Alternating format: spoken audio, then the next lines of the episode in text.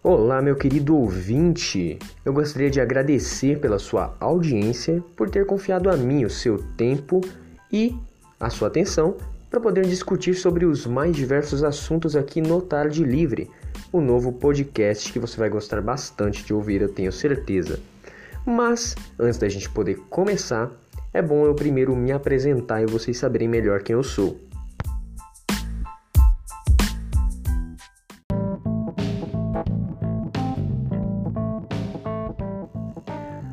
Bom, o meu nome é Áquila, Áquila Davi. Eu faço ciência da computação no IF Goiano e eu moro aqui na cidade de Santa Helena, no interior do estado de Goiás. Basicamente, isso é tudo que você vai saber por enquanto. E ao passo que a gente vai conversando nos podcasts que virão, você vai provavelmente me conhecer melhor.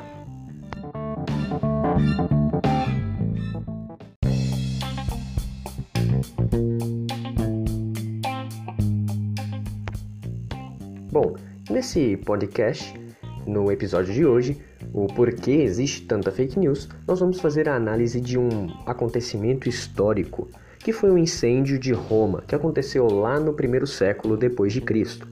Os historiadores diziam, a princípio, que Nero havia sido o causador desse incêndio, mas esse consenso mudou. Nós vamos ver por quê.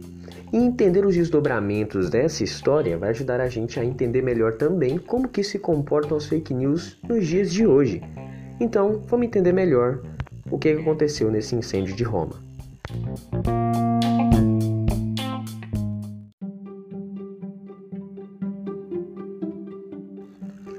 Bom, tudo tem início lá na noite de 18 de julho de 64 d.C., quando um incêndio que surgiu sabe-se lá da onde se espalhou por toda a capital romana e afetou a maior parte dos bairros da cidade, sendo que alguns deles foram totalmente danificados.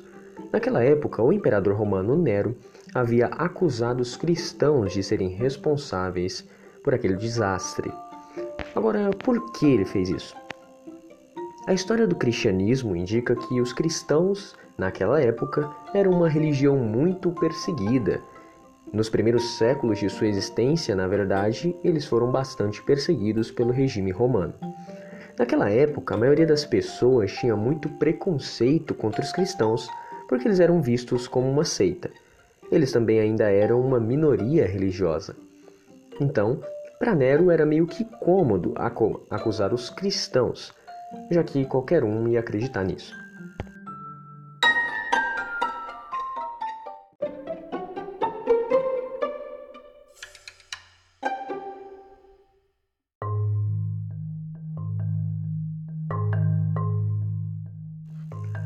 Bom, pelo menos é isso que explica o historiador Tácito, porque acontece que tem um outro lado do boato. Alguns acreditavam que foi o próprio Nero que ateou fogo na cidade. Veja só o que disse Tácito na sua obra Anais. Abre aspas. Para se ver livre do boato, Nero prendeu os culpados e infligiu as mais requintadas torturas em uma classe odiada por suas abominações, chamada cristãos pelo populacho. Fecha aspas. Em resumo, o que Tácito estava querendo dizer é que, para limpar a barra dele, Nero acusou os cristãos de serem os culpados. E Tácito é um dos historiadores que afirma que Nero que é o responsável pelo incêndio de Roma.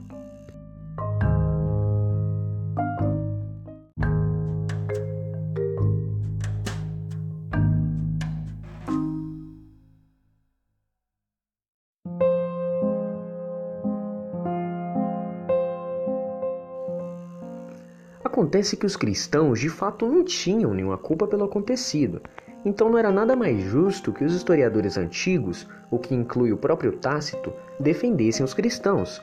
Mas o problema é que, embora essa intenção fosse boa, esses caras na verdade não estavam falando exatamente a verdade. Na verdade, pelo contrário, eles estavam mentindo, dizendo que o Nero que havia tirado fogo. E o que piora ainda mais a situação do Nero é que os historiadores sempre descrevem ele como um vilão de novela das oito, existe um consenso de dizer que Nero era mesmo um cara cruel e temperamental. Os historiadores Suetônio e Dion Cássio complementam o que Tácito disse, dizendo que depois que Nero colocou fogo em Roma, ele assistiu a cidade pegar fogo enquanto tocava lira, que era um instrumento musical. E é exatamente isso que piora a situação para o Nero, porque o problema é que, embora isso parecesse bem vil, é que isso é bem a cara dele mesmo. É só você dar uma pesquisada sobre a personalidade do Nero.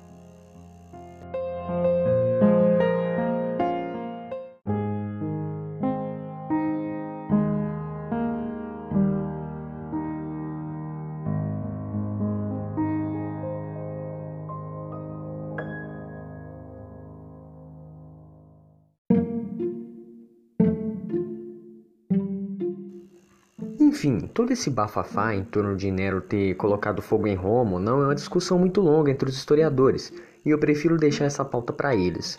Só que no fim das contas, os, o consenso que eles têm até agora é de que só foi um incêndio acidental.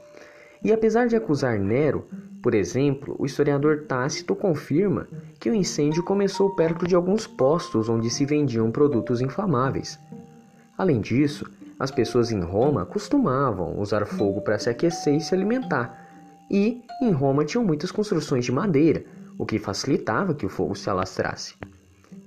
Embora as duas primeiras versões citadas, que é a de que os cristãos são os culpados e a de que Nero é o culpado, embora essas duas versões fossem falsas, elas tinham uma certa, aspas, base, embora não seja uma base sólida, por exemplo, fazia sentido para as pessoas daquela época acreditar que os cristãos eram os culpados porque todo mundo tinha preconceito deles. Também fazia sentido acreditar que Nero tinha culpa porque ele era maluco. Mas veja bem, não é porque algo faz sentido que isso necessariamente é verdade. E é aí que a gente chega na fake news.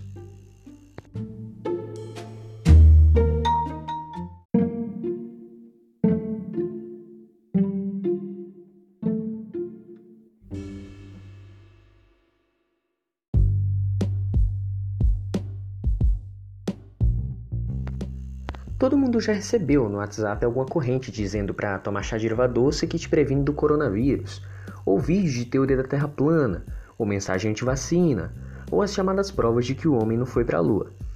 Agora, por que, que existe tanta besteira assim? Basicamente porque também existe gente que acredita nisso. Além disso, a fake news dá muito mais ibope do que notícia verdadeira.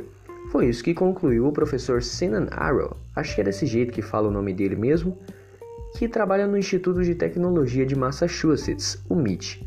Ele fez um estudo que concluiu que as fake news se espalham 70% mais rápido do que notícias verdadeiras. Eu vou deixar aqui no, na descrição desse podcast o link que vai te encaminhar para esse estudo que o professor fez. Não para o estudo, mas para a reportagem do Estadão em que ele é entrevistado sobre o assunto. Em entrevista à BBC, o psiquiatra Cláudio Martins, diretor da Associação Brasileira de Psiquiatria, também colocou o ponto de vista psiquiátrico sobre o assunto.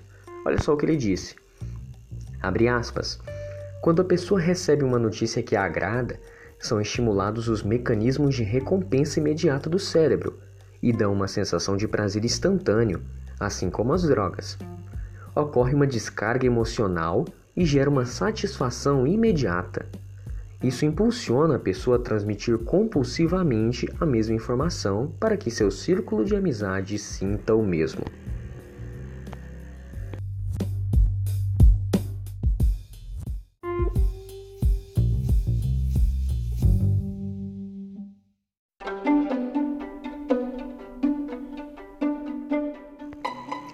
Fecha aspas.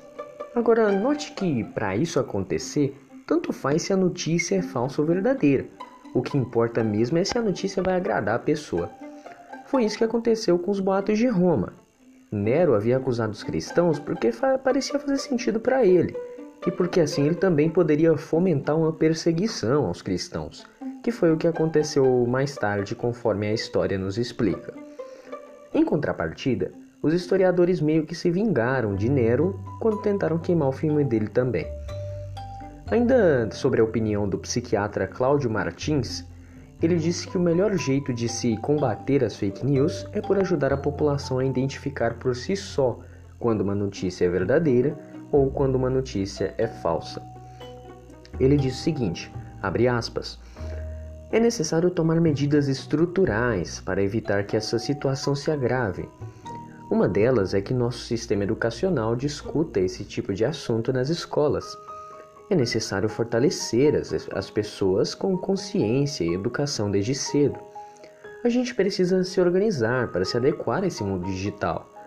A solução não é bloquear o uso de aplicativos de troca de mensagens, pois esses lugares são excelentes para a troca de ideias e debates. Ações assim são um erro em relação às liberdades. Fecha aspas.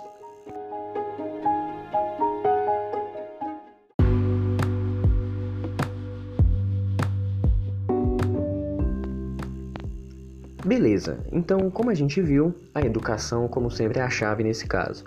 Mas como é que você pode identificar uma fake news? Eu separei alguns passos que eu encontrei numa matéria da BBC e eu vou deixar o link dessa matéria na descrição desse vídeo. E também o link da matéria anterior sobre o Cláudio Martins também vai estar na descrição desse vídeo. Eu vou fazer uma, um resumão sobre o que a matéria da BBC fala.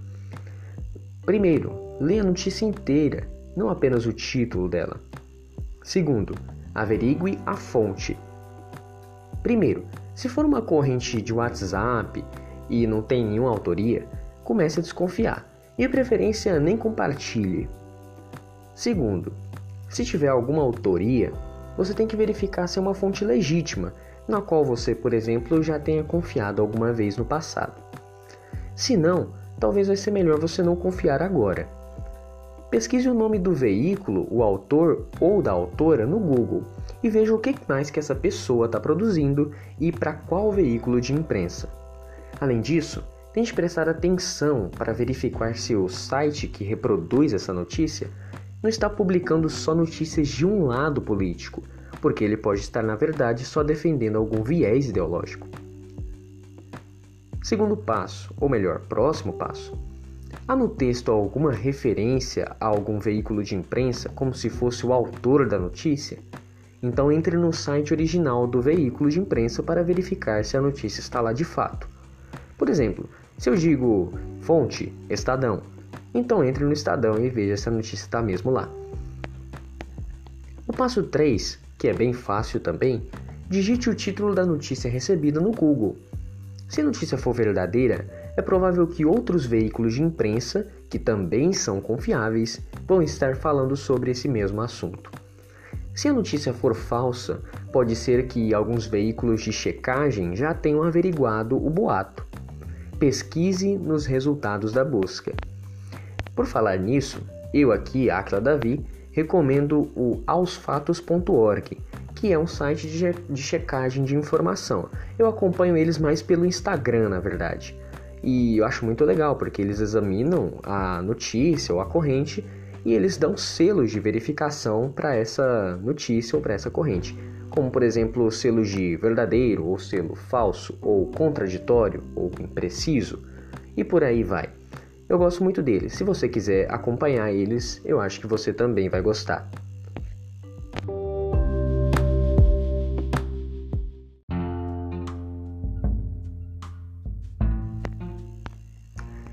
Passo 4. Pesquise também os fatos citados dentro da notícia.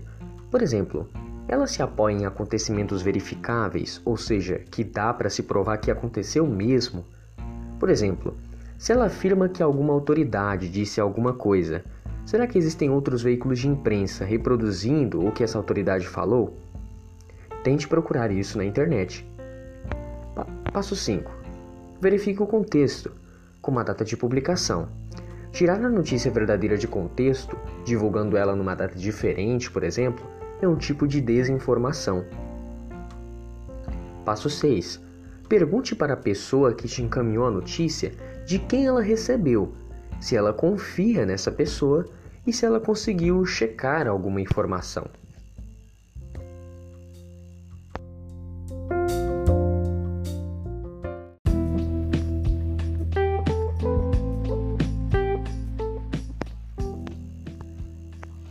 Você receber uma imagem que conta uma história, é possível fazer uma busca reversa por meio da imagem e não por texto, e você consegue verificar em que outros sites essa notícia foi reproduzida.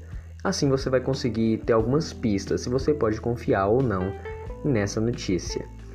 Se você estiver no seu computador, é só você subir a foto, salvar a foto no computador e depois subir ela no mecanismo de busca ou colar a URL da foto nesse navegador aqui. Anota aí se você tiver com papel. https dois pontos barra barra images.google.com barra.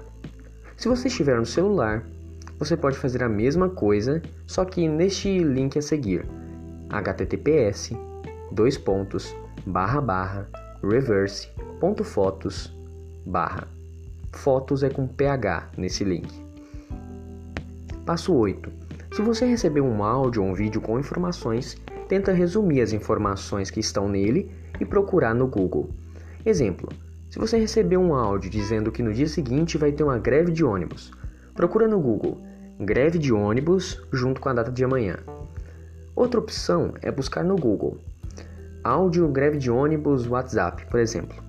Essa busca pode resultar em um desmentido de uma agência de checagem de notícia, se ela não for verdadeira, ou em uma notícia real de algum órgão de imprensa, se for verdadeira. A última dica, dica 9, é se a notícia tiver números de pesquisas ou de outros dados, tenta procurar eles isoladamente para checar se eles fazem sentido.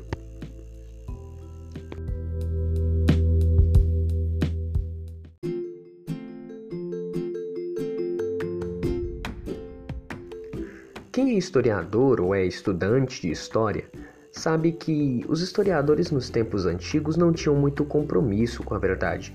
Eles queriam mesmo era entreter os leitores deles, ou fazer uma narração bem bonita da história. Isso dá muito trabalho para os historiadores hoje, porque eles precisam pesquisar muito mais do que precisariam se as fontes antigas fossem tão exatas quanto as que são hoje. Mas hoje nós temos compromisso com a verdade e queremos informações exatas.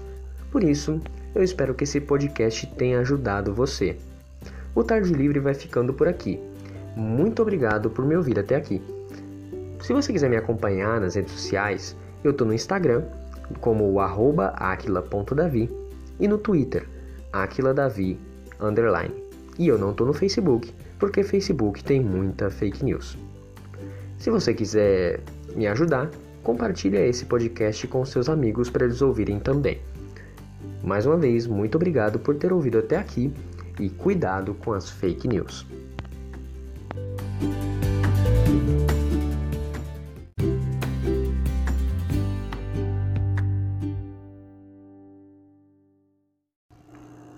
Eu não sei por que foi que eu disse que tinha deixado na descrição do vídeo as referências se isso é um podcast. Na verdade, eu nem sei porque que eu falei vídeo se eu nunca nem gravei vídeo pro YouTube. la la la la la la la.